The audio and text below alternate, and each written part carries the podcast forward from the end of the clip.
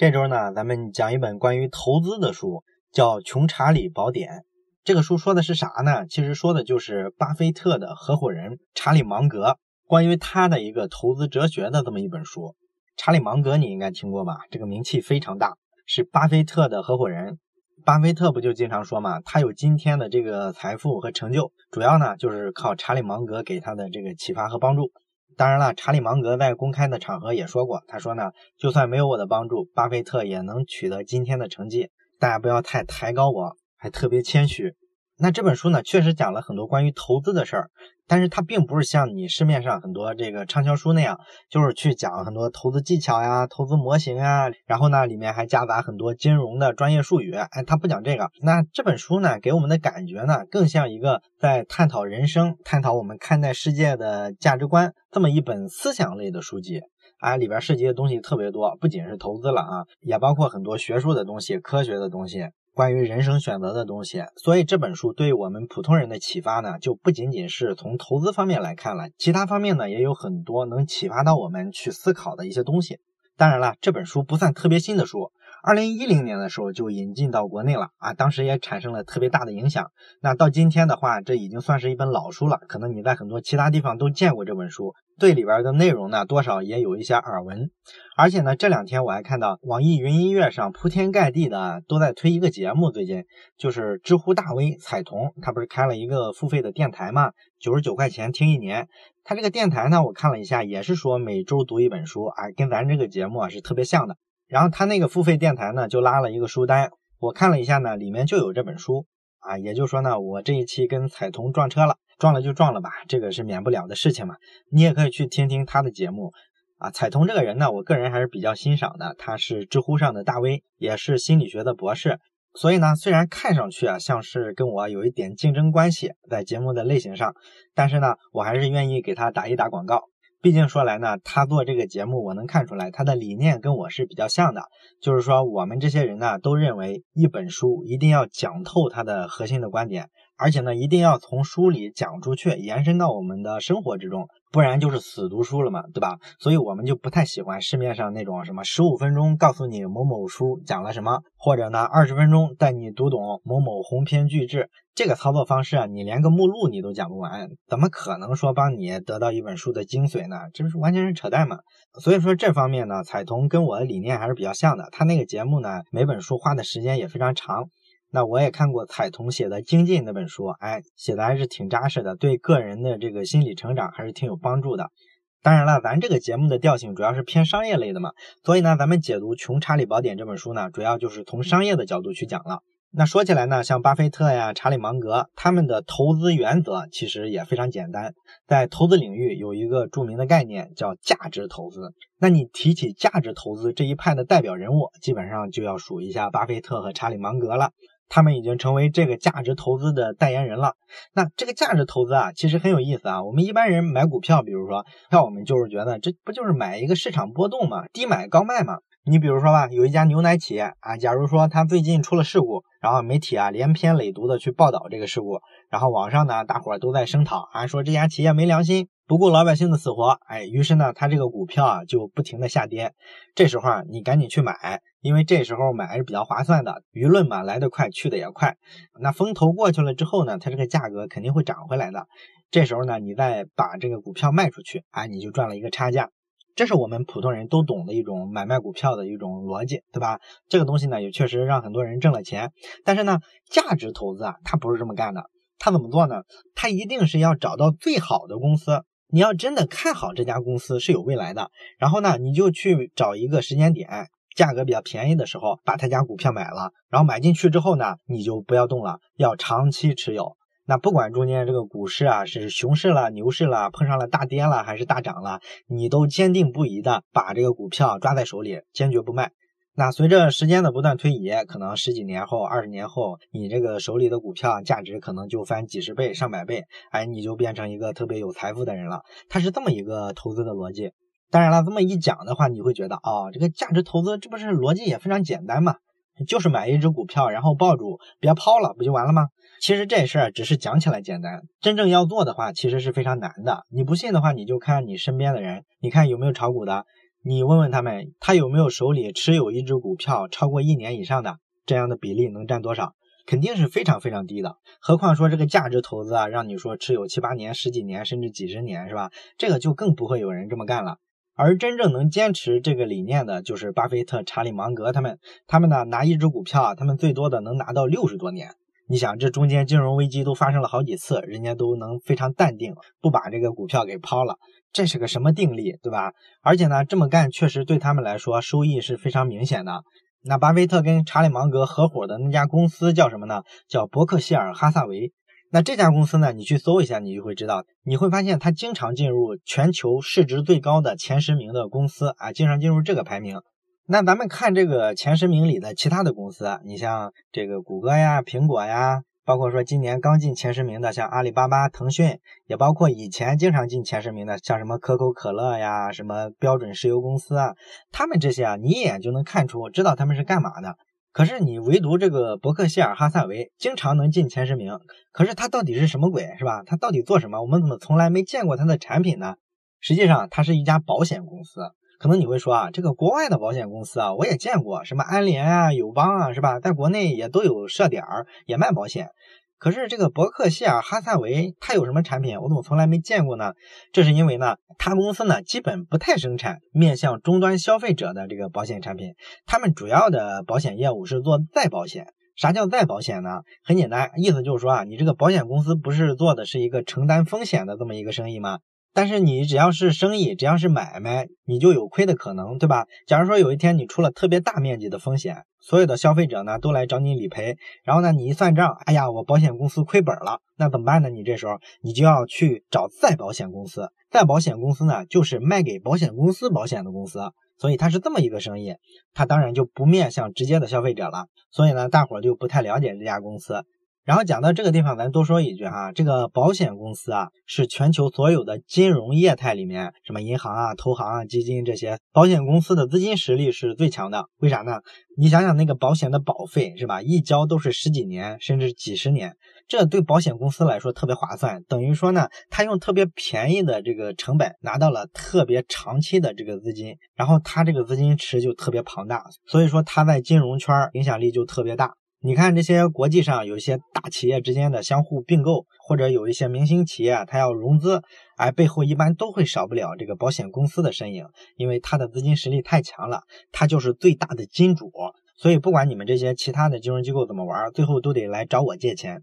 当然，这个在国内不太一样啊，咱们国内比较奇葩，咱们国内是银行一家独大，这个保险公司的资金啊跟银行差远了。可能还是咱们中国人这个储蓄的习惯太强了，导致呢银行手里掌握的钱啊比保险公司要多得多。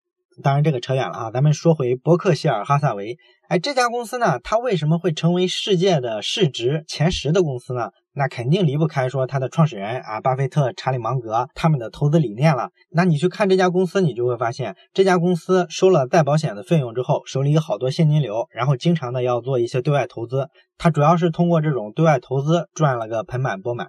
那你说他挣钱是投了多少公司呢？其实呢，他们挣的绝大多数的钱都来源于差不多十个项目，就是十家大公司的投资。就是按照咱们刚才讲的价值投资的原则，哎，找一个价格被低估的时机，然后买进一个他们特别看好的、觉得特别有前景的好公司，然后就长期持有，很少减持股票，然后把这个时间维度拉长之后呢，可能你每年呢盈利也不是特别多，不会有暴利出现，基本上每年盈利一点，每年盈利一点。但是这个复利是吧？金融上不是有一个复利这个词儿吗？这个特别厉害，对吧？它利滚利啊，跟滚雪球一样，所以它后面越滚越快，越滚越快，哎，最后到了今天呢，这个伯克希尔哈萨维它这个市值啊，就到了一个几千亿美金的这么一个规模了。讲到这儿，你仔细想一下，你会发现，你投一家觉得不错的公司，然后如果想长期持有它的股票，甚至能达到几十年这个长度的话，你琢磨一下，那你就应该能得到一个推论。什么推论呢？很简单，就是坚决不能投高科技的企业。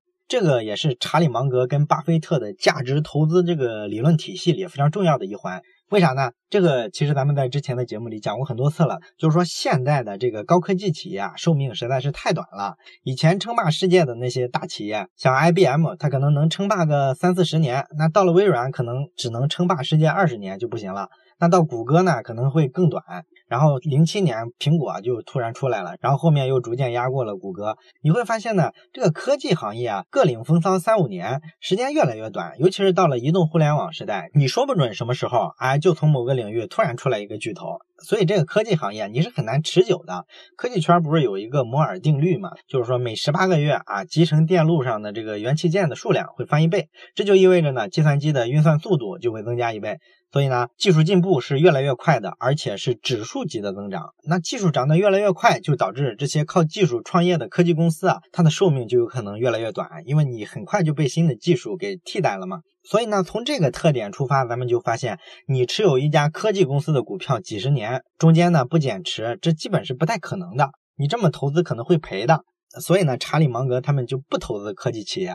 当然了，他们也说过，我不投资科技企业，并不是说这些资本啊去投科技企业是错的，说明人家挣不着钱，这不是这么回事儿。我们不投资科技企业，是因为我们要看长的东西，这个逻辑上有冲突。另外呢，我们确实也不是科技背景出身的，我们就看不懂人家这个模式啊，是吧？所以不懂的东西坚决不碰，它是这么一个道理。你看这个价值投资的策略很有意思，对吧？那咱们再往前推一步，你说这个价值投资啊，它既然说你要长期持有。那你说什么样的企业、什么样的行业，它适合你说长期持有它的股票？它一定是偏传统的这些行业。你像可口可乐，这个是让巴菲特、查理芒格他们赚翻了的一个企业啊。这种企业你肯定可以长期持有嘛，对吧？你喝饮料，不管经济怎么发展，大家总是要喝饮料的嘛。所以呢，投资这个你就可以长期持有。再比如说，他们还投过中石油，那中石油这个逻辑就更简单了，是吧？虽然舆论上整天炒什么洁净能源啊，什么太阳能、风能。但是你发现这些应用范围都非常小，短期内有没有一种能取代石油的这个能源地位的一种资源呢？没有。所以说啊，你这个偏传统的行业，你是比较容易看到它未来的走势的。持有这种股票，就能在历史的长河里慢慢沉淀下来，生存下来，最终呢会达到一个非常惊人的效果，我能赚到好多钱。其实这个理论呢，坦白来说，并不是说只有巴菲特呀、查理芒格他们这些人懂。咱们中国的这些股民啊，也听过这个道理，因为咱们炒股的时候，不是有个通俗的说法吗？叫什么呢？叫喝酒吃药，就是你要去买这些跟什么酒水呀、什么制药啊、饮料啊、食品啊这些行业有关的股票，长期持有就能赚到钱。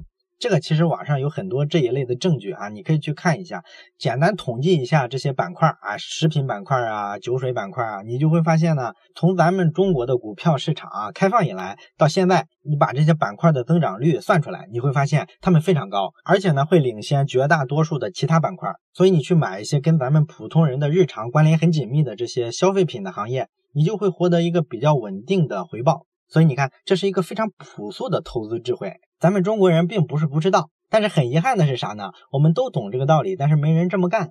大家玩的都是短线，买一只股票待个十天八天、一个月两个月，然后价格一涨就抛了，赚个差价。大部分人都是这么投资的，很少有人说去做一个长线的投资。你要告诉他，你找一个食品公司的股票，然后让他拿十年别抛，这怎么可能有人做到，对吧？所以说啊，这个价值投资啊，看上去很简单，但是它本质上却跟我们人性里的很多东西是冲突的，所以我们大部分人是做不到的。而且这事儿不仅是说投资上做不到，我们在很多其他的关于人生啊、关于事业啊很多大的抉择上，我们也一样说做不到去看长远。你比如说，二零零四年在这个伯克希尔哈萨维这家公司的年会上，当时呢有一个比较年轻的股东啊，就问巴菲特说：“你能不能分享一下，怎么才能在生活当中取得成功？”这是一个关于人生的问题。那巴菲特呢就分享了很多他的想法，也给大家呢提了一些建议。然后呢，巴菲特说完，大伙儿就问查理芒格说：“你这边有没有什么经验可以分享啊？”那查理芒格就说了一句话，说：“别吸毒，别乱穿马路，别得艾滋病啊。”给了这么三个建议啊，所有人都笑了，是吧？觉得这老爷子真幽默。但是呢，查理芒格其实不是开玩笑，他很认真的在说这件事儿。他为什么跟你讲啊，让你别横穿马路，别得艾滋病，别吸毒呢？一个主要的原因啊，就是查理芒格认为啊，这个人与人之间啊，一辈子会差异非常大。那你竞争不过别人，主要的原因在于哪儿呢？其实主要的是你不健康，或者你活得没有别人长，通常都是这种原因。咱们看好多人啊，好像特别的厚积薄发，哎，他好像四五十岁的时候才渐渐的显露出他比别人强的一面。这样的人在生活中是挺多的，对吧？那另外一类人呢，就属于少年成名，哎，很小，二十来岁他就已经做出很大的成绩了。但是呢，从大面上来看，这个少年成名啊，毕竟是一个小概率的事件，大部分人还是需要扎扎实实的一步一个脚印，努力去工作，积极向上。你有一个好的作息习惯，然后你就比较健康，活的时间比别人长。于是呢，在你这个一生到最后累积出来这个效果的时候，你就比绝大多数的人强。其实这是一个对大部分人都适用的一个道理。所以说，像吸毒啊、艾滋病这些事儿，它可能会一下毁掉你的之前的所有的积累，所以你是坚决不能去碰的。你要保持一个自律。查理芒格是从这个角度去考虑、去描述这件事情的。他就是建议我们规避掉这些严重的影响健康或者生命的事情，然后呢，好好去工作，培养一些好的习惯。那经过这个几十年的时间沉淀，你的整个人生的成就啊，可能最终就能比百分之九十多的人强啊，就是这个道理，非常朴素。你看这个道理是不是跟这个价值投资的逻辑是一模一样的？你只要是价值投资，那你一定要选一家有生命力的企业。换句话说，你选的是一家能活得特别长的企业。而咱们看现在这些科技圈特别火的创业企业，它就是各种风口。所有的资本呢都去追逐这些风口，你看去年共享单车，今年呢又共享充电宝，然后你会发现呢，所有的资本、所有的人的注意力都放在特别风口的这种东西的时候，它就容易泡沫特别多，所以呢，你是很不容易看清楚这个东西未来的走向是怎么样的。那像查理芒格他们呢就不喜欢这种特别没有章法的投资，所以他们投的企业呢就是一家能长期活下去的企业。你只要能长期活下去，每年呢都进步一点点，那么十几年后你就能跑赢百分之九十九的其他企业，成为这个行业的巨头垄断者。那这时候你说你的价值你不可能不高，对不对？所以说这就是他整个的这个投资逻辑。这个投资逻辑啊，它看上去是非常非常保守的，但是呢里面却有很深刻的智慧和思辨。当然了，讲到这个价值投资的时候啊，中国的金融圈啊，对这个东西啊，基本上是比较嗤之以鼻的。因为咱们大部分中国人搞投资啊，都不会学巴菲特、查理芒格这一套。很多金融圈的人啊，就说啊，你这个价值投资啊，讲起来虽然很好，可是你不适合中国国情啊，因为你美国的这个股市是非常规范的，对吧？你说你要找一家好公司，你通过它一些报表啊什么的，你就能发现啊，这家公司不错。然后你长期持有它，可是咱们中国的市场谁都知道它是圈钱的，它不规范啊，它那个业绩报表上都是造假的，你根本就判断不出来哪家是好公司，哪家是坏公司，所以没有公司值得你长期持有，你就赚个快钱就行了。你看这个是中国市场上比较常听到的一种声音，就是对这个价值投资的不屑一顾。所以你看这个认知就很有意思啊，我们碰到一个跟我们不一样的做法或者想法的时候，我们第一反应永远是先否定它。实际上呢，像查理芒格他们讲的这套价值投资的理论，你拿中国股市说造假特别严重来否定它，肯定是站不住脚的。因为中国股市总共才多少年，不就是二三十年吗？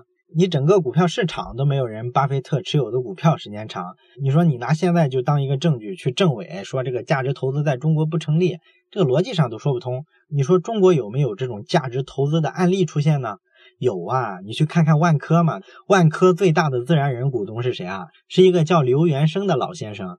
人家在一九八八年的时候啊，就花了四百万港币投这个万科的股票，中间从来都没有减持过股票。然后到现在，他的股份占万科的百分之一点几，价值三十多亿呢。连续投资了二十九年啊，这不就是标标准准的巴菲特、查理芒格他们的价值投资理念吗？对吧？这不是活生生的例子吗？你为什么说中国股市就不能做价值投资呢？所以呢，还是说回到咱们当时讲《黑天鹅》那本书的时候说的那个道理，我们经常呢能找到很多理由，然后用一个听上去很顺畅的逻辑把它串起来，来证明我们是对的，别人是错的。但是这样通常没什么用。那最后呢，我们再讲一点延伸吧。这个价值投资的理念啊，讲到这儿，你有没有发现特别像中国古代一位名人的思想？谁啊？就是曾国藩，其实我不太愿意讲曾国藩哈，因为关于曾国藩的东西啊，你会发现各种地摊文学上特别多啊，导致吧现在讲这个东西你就感觉特别俗，因为现在总有好多人啊喜欢过度的去消费这些过去的历史名人，像什么曾国藩呀、王阳明啊，也包括什么胡雪岩，对吧？关于他们的畅销书一堆一堆的，实际上大部分呢并不值得看。那我之所以想讲曾国藩的原因是什么呢？就是想起了曾国藩之前打仗的时候的一个战术，这个特别像价值投资的理论。曾国藩咱们都知道，当时他代表清朝政府，不是去跟这个太平天国打仗嘛，是吧？要收复失地。太平军打仗很厉害，那清朝的军队呢，长期的没有训练，特别腐败，然后基本是战五渣，整体是打不过太平天国的。那直到说曾国藩带领湘军出现之后，他才把这个局势硬生生的给扭转过来。你说曾国藩他怎么打仗呢？是六个字，叫结硬寨打呆仗啊？什么意思呢？就是说呢，他打仗的时候啊。他不是说我让我的军队冲上去跟他们一对一的正面刚啊，不这么打。他怎么打呢？比如说这个，他要打这个太平军坚守的一座城市吧，那他就先在这个城市远一点的地方安营扎寨。完了之后呢，就让他的这个部队啊开始挖土，一道一道的挖，挖的特别深。挖好土壕之后呢，再在这个土壕的外面再去筑一些墙，有土墙，有篱笆墙，然后呢往上放好多带刺儿的这种植物。然后呢，他也不进攻，就等着别人来打。来吧，你打吧，我又是壕沟又是墙的，我看你们怎么打我。太平军每次打过来，发现，哎呀，这又是墙又是沟的，完全冲不过去啊，所以每次交锋呢也占不到什么便宜。然后呢，曾国藩的湘军呢就这样一直不停的跟你耗着，每天呢我往前多挖一两道壕沟，然后把这个墙呢再往前推进几米，每天推进一点，每天推进一点，结果呢，我所有的这些壕沟啊，这些墙啊，就距离你这个城墙越来越近了，最后呢就通通的把你这个城市给包围起来了。完了之后，我就继续跟你耗，耗上几个月，不行就耗上一年两年。你里边的这些什么粮草补给啊，很快就断了嘛，是吧？你这个东西断了之后，你肯定就乱了，到时候不用我灭你，你自个儿就起义了。所以你看，他打仗是这么一个逻辑，就是说我坚定的去防守，我绝不主动出击，我只要能防住，就代表什么？我首先不会败，所以他拼命的去防守。然后用这种特别笨、特别土的办法去打仗，所以叫结硬寨打呆仗。你看他这个打仗的逻辑，是不是跟查理芒格的这个长期投资策略、价值投资策略特别像，对吧？就是说呢，我赌一个更长线的东西，我只要比你活得长，我最后一定能胜出。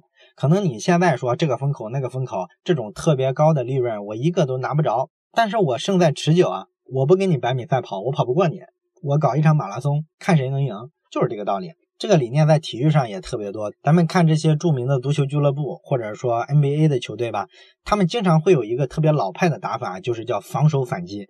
我先防住你，然后我再慢慢的跟你去磨进攻。有好多球队都是靠这个拿到总冠军的。长时段来看，可能防守更好的球队，它的整体的战绩拿到冠军的概率啊，应该是更高的。你比如说，还有一个更典型的例子，就是美国收入最高的这个拳王梅威瑟，他不是生涯从来没败过吗？怎么能做到从来不败呢？你去看看他的打法，是吧？基本就是防守反击的打法，靠在拳台上跟对手周旋，我先防住你，然后找到你的漏洞去反击。他是靠这个打法保持生涯不败的，这个也非常传奇。好了，关于价值投资的这个理论呢，咱们今天就讲到这儿。下一期呢，咱们会讲一下查理芒格的这个跨界思考的智慧。